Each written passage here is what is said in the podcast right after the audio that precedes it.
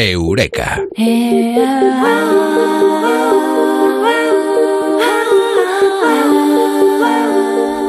La ciencia ha investigado la importancia del ejercicio, ha hecho el estudio más grande jamás efectuado. Lo vamos a comentar en Eureka con Mado Martínez. Eh, Mado, muy buenas, ¿qué tal? Buenas noches. Mira, para hacer este Eureka me voy a poner de pie y todo, que ya me estoy sintiendo culpable. Yo estoy haciendo calentamiento, ¿eh? Que sepas que yo enseguida me pongo eh, en modo on y entonces digo, voy a hacer calentamiento, pues si la cosa va de ejercicio, a ver si me voy a quedar dislocada. Porque Claro, claro. realmente, Mado, uno de los grandes eh, problemas eh, del tiempo actual, eh, del siglo XX, del siglo XXI, es la inactividad física, el sedentarismo, el estar sentado. Los eh, trabajos además eh, nos llevan a eso. Casi, casi no tenemos eh, actividad y eso hay que solucionarlo de alguna forma. Sí, porque, bueno, en cada rango de edad y en ocasiones por circunstancias especiales, cada persona necesita unos niveles de actividad física. Quiere decir que, las, que las, los ancianos tampoco necesitan el mismo nivel de actividad física que necesitan los niños. Pero, en fin, eh, digamos que podríamos decir que los casos más graves son los de aquellas personas que no llegan a los 30 minutos de actividad física a la semana. A la semana. Y estaréis pensando, ¿en serio? O sea, eh, ¿tan inactivo se puede llegar a estar? Pues, pues sí, de hecho hay personas que se han muerto por no moverse. Eh, sí, sí. En los países orientales, como Japón, lo conocen como muerte por exceso de trabajo. De hecho, hace poco una Y muchacha en los también de- países occidentales eh, lo conoce como hacker de Internet. ¿Vosotros visteis el caso este de una chica que se murió en directo en YouTube? eh, que estaba en la oficina, creo, no sé si era de una empresa china o japonesa. Yo pero lo que escuché, que estaba súper Sí. estresada, súper estresada y que el- sí la dio un, un, jamacuco. Sí, porque la chica básicamente estaba ahí pues eh, delante del ordenador todo el rato, horas y horas, dormía en la oficina, no se levantaba del ordenador porque estaba trabajando sin parar y, claro, pues, pues, pues se murió. Eh, y, fue muy fuerte, ¿no? Y, y además, eh, porque hay gente que se hace, pues eso, jornadas María de, le un yo vamos. Y un chaval de 17 años se murió, por cierto, de derrame cerebral porque se pasó 49 horas seguidas jugando a la PlayStation sin levantarse. Madre O sea, mía. que está ahí no iba ni a mear. O sea, eh, así, básicamente, ¿no? Y hay personas que han fallecido en vuelos largos. Eh, si no mueves las piernas, pues la sangre coagula, Ujú. embolia pulmonar, estas cosas. ¿no? Son casos aislados, ¿vale? Bien, pero sirven para, para, para ilustrar algo mm, que no todo el mundo sabe, ¿no? Y es que el cuerpo humano necesita... Sí, dormir, fundamental, por las noches, y descansar, sí, fundamental, pero tan fundamental como dormir es moverse con frecuencia, o, o mejor dicho, no permanecer inactivos. Es una sed silenciosa porque no la sentimos, eh, como cuando sentimos sed y bebemos agua, o sentimos hambre y comemos, porque el cuerpo no nos pide ese movimiento, ¿no? Al contrario, cuanto menos te mueves, menos quieres, ¿eh? más perezoso estás, Sí. menos energía tienes, menos velocidad de marcha, más vagoncio te encuentras, ¿no? Pero en general los niveles muy bajos de actividad física, aunque no sean tan dramáticos como los que os acabo de mencionar, aumentan el riesgo de contraer enfermedades, por ejemplo, diabetes tipo 2, enfermedad coronaria, accidente cerebrovascular, cáncer. Por eso estar físicamente inactivo también puede afectar a nuestra salud ósea y con el tiempo puede conducir a mayores riesgos pues, Ojo, de, ojo que de contraer eh, osteoporosis. evidentemente es un problema de la sociedad y de las personas en el tiempo actual, pero también es eh, un problema mucho más eh, complejo de eh, los eh, contratos laborales, eh, de la forma de trabajar, que es muy inactiva, no hay ningún tipo de actividad y es más, cuando debe haberla, se ata a la gente a la silla. También eso es eh, culpa honesta, pero también es culpa del mundo que hemos eh, creado, ¿eh? Pues hay como 31% de adultos que están físicamente inactivos, que eso es más que sedentarios. Uno de cada tres. un- o sea, 31% he dicho, ¿no? 31 de cada 100. Y las personas de altos ingresos son las que tienden a ser menos activas que las de los países en desarrollo, seguramente porque muchos de nosotros tenemos trabajos menos duros, Claro. no tenemos que andar 30 kilómetros para ir a por agua, ni siquiera los niños van a la escuela ya andando, ahora nos llevamos los padres en coche. Sí, Y nos exacto, dedica- sí, claro. sí. Y el tiempo libre que pasamos lo pasamos tumbados en el sofá, mirando las redes sociales, jugando a la Play, viendo una serie. Esto es pues ser sedentario. Ad- Además, hace poco eh, me dijeron que en un colegio habían preguntado a los niños qué qué querían y en vez de decir que más canastas, dijeron que querían más bancos en el patio. O sea que. Vale, pues... Eh, Pero mira, una, una de las cosas que te dicen para oxigenar y también para tener tu cerebro equilibrado en condiciones, todo el rato están diciendo los neurólogos, vete en contacto con la naturaleza. Hazte mm. tus paseos por la naturaleza, eh, date tus caminatas. O sea, es que además nuestros ancestros, pues es que es lo que, lo que te pide el cuerpo y es lo que mm. necesitamos para tener una mente sana en condiciones y un cuerpo sano. Lo mm. que pasa que lo que decimos que al final lo vas dejando, lo vas dejando, pero es que eh, tendría que ser tan necesario como comer. Sí, sí, además que el efecto silla mata más que fumar, lo dijimos también en una, en una eureka, estar todo el día sentado, porque estamos en todo el día sentados en, cacha, en casa, en el coche, en el metro, pues... Y eso lleva a que la gente que fuma mucho, pues se fuma todavía más, ¿eh? porque vincula la silla, el ordenador, eh, vincula el trabajo, lo vincula al tabaco. Este estudio del que hemos hablado, del que estamos hablando, este estudio sobre el ejercicio, lo ha efectuado la universidad más prestigiosa del mundo, que es la Universidad de Harvard. Sí, de la de Harvard, eh, bueno, no de Harvard, no, perdón, la de Boston, la de ah. Boston, la Universidad de Boston. Eh, lo realizaron con 2.000 participantes. Es que Harvard realizó otro gran estudio importante, es como pionera en los grandes estudios estos de décadas de estudios, como el mayor estudio de la felicidad y todo eso, pero en este el protagonismo se lo lleva la de, la de Boston. Hay un pique eh, ahí, ¿eh? Hay un pique. Sí, es que hay pique. sí, sí, sí. igual es la misma universidad, ¿eh? Mm, no, pero, pero, pero bueno, en Estados Unidos hay varias universidades prestigiosas y Boston tiene un campus universitario bastante famoso también en Estados Unidos.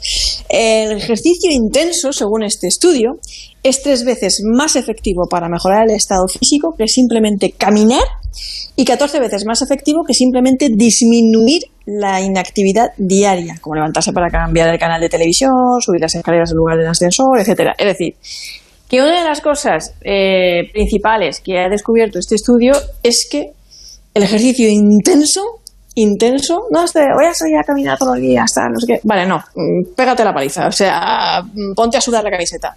Es tres veces más efectivo que mejorar el ejercicio, el estado físico y simplemente caminar. Y 14 veces más efectivo que simplemente disminuir la actividad diaria.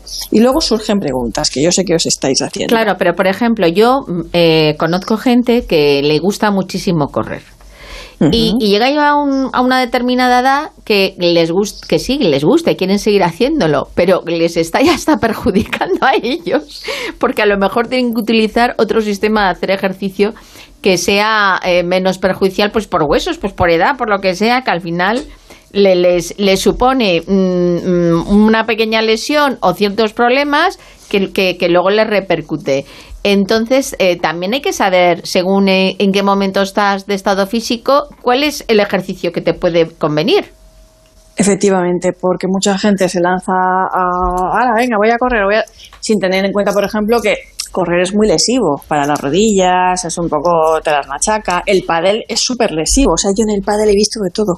En el pádel he visto, es que vamos, he visto unas cosas en el pádel que no os podéis imaginar, porque con poca técnica juegas eh, y enseguida estás dando pelotazos y ahí, ahí con la pala y tal, y vamos, he visto gente, pero con un ojo salir con un ojo morado, chorrear sangre en la nariz, romperse la muñeca. Yo he visto de todo en el pádel.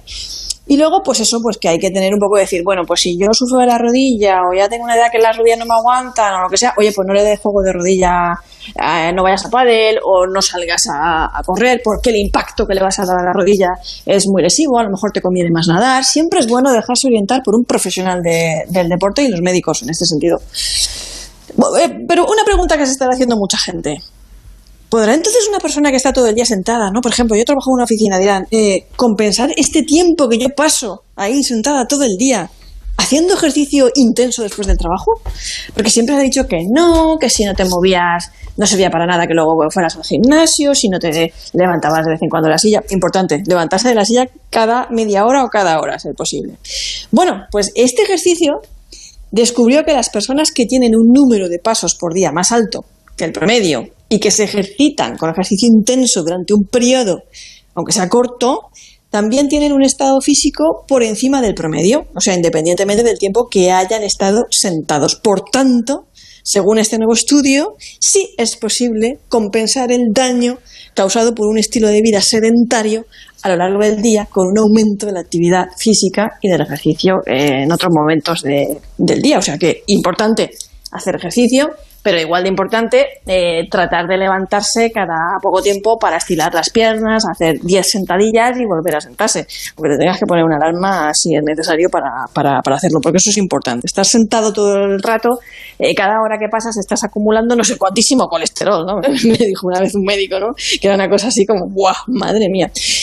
Y luego, eh, sí, sí, eh, mucha gente también estará preguntándose, bueno, entonces, eh, ¿andar todos los días y mantenerme así moderadamente o, sudar la camiseta? A ver, los 30 minutos correspondientes que te dicen siempre, mínimo 30 minutos de ejercicio, ¿eso hace algo, no hace nada? Claro que hace, claro que hace. El ejercicio intenso es más beneficioso que, andar a paso ligero para mejorar la capacidad del cuerpo. Si, lo que estamos buscando es compensar niveles bajos de actividad o sedentarismo. A ver, todo esto habría que matizarlo con lo que tú has dicho, el tipo de persona, la edad, muchos matices, ¿vale?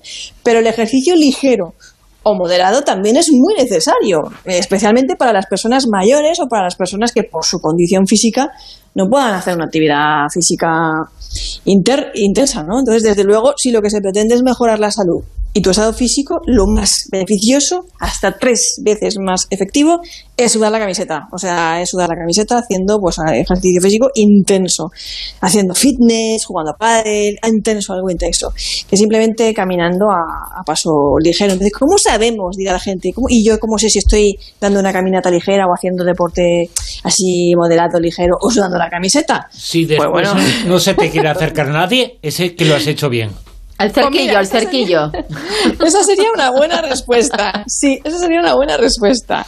A nuestra edad, caminar entre 60 y 99 pasos por minuto es un ejercicio ligero entre 100 y 129 pasos por minuto moderado y por encima de los 130 pasos por minuto es intenso, de verdad. te si quieres intenso, un Rajoy totalmente, ¿no? Si quieres intenso, dale, dale al culete, dale a la marcheta y camina muy, muy, muy rápido y, y, que, y que corra el torrente sanguíneo ahí destruyendo todas las placas de, colesterol. Y si es en ayunas eh. o antes de comer, mejor porque más quemas, ¿no? Que alguien piense lo importante que es eh, andar eh, muy rápido, que piense que el deportista español que ha estado en las Olimpiadas hasta mayor edad es García Bragado, el que hacía marcha en España, 20-50 mm. kilómetros, es una persona que ha estado casi hasta los 50 años en la cumbre del deporte mundial, por algo es. ¿Y vosotros cuánto deporte hacéis a la semana intenso? No me vale el que ya estáis pensando mucho también en las sábanas, ¿eh? no, yo te iba a preguntar, aparte de, de que ya responda cada uno, si también eh, cuando te pegas una buena sesión de baile de estas que estás, que también te pones a incluso a sudar, eso también te puede servir como ejercicio. Vale, claro que vale. El baile que estás sudando y estás bailando, estás haciendo aeróbico, eso vale y cuenta como ejercicio intenso. ¿También cuenta hacer pesas? Es otro tipo de deporte. Es un, hay, hay deporte aeróbico y anaeróbico. El de hacer pesas está más orientado. ¿eh?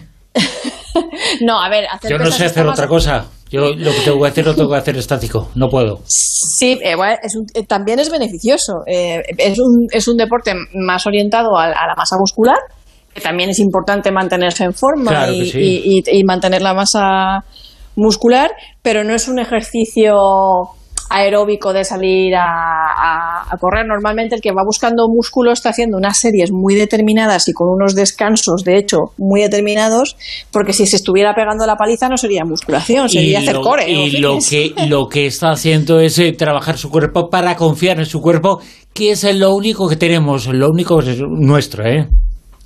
Sí, sí, sí, pero vamos, que son ejercicios complementarios. De hecho, lo recomendable es que la gente haga los dos tipos de deporte. El, orientado a, la, a, fortalecer el equilibrio y, la masa muscular, el estiramiento, los pilates, la musculación, todo eso. Y el orientado un poquito a, ¿Y, y cuánto dura el efecto? Pues mira, el deporte es efectivo. Otra cosa grande de este estudio que ha descubierto que el deporte es efectivo incluso ocho años después de haberlo dejado de practicar. O sea, esto es un dato muy curioso porque las personas con altas tasas de actividad en el pasado, pero bajos niveles de actividad unos ocho años después, tenían niveles equivalentes de aptitud física, como si hubiera un efecto memoria de las actividades físicas que hiciste en el pasado perdurando en el estado físico presente. O sea que, aunque ahora tú no estés ejercitándote de esa manera, si en el pasado fuiste deportista, Oye, pues el cuerpo tiene memoria de eso y, es increíble lo que, lo que, lo que nos, nos, arroja este estudio. Pero vamos, lo ideal es realizar entre dos horas y media y cinco horas de ejercicio intenso a la semana. Ah. Estas son las conclusiones a las que ha llegado el mayor estudio científico que se ha realizado hasta el momento sobre el ejercicio y el estado físico. Nos lo ha contado aquí en Eureka Amado Martínez. Amado, hasta luego, chao. A las Olimpiadas te veo. Venga. Venga, a correr un poquito, ¿eh? A correr, a correr un poco. Venga, que queda... Porque lo que corras hoy te va a durar ocho años. Que se está entrenando para el San Silvestre, hombre. Ah, pero Ah, pues eh, ya, ¿eh? Se menos de un mes. Claro. Es que, es que Silvia, es que esa noche hace mucho frío y yo casi que prefiero correr otro día, ¿eh? Bueno. Tú piensa en la recompensa. Venga, besitos. chao. Besos, chao.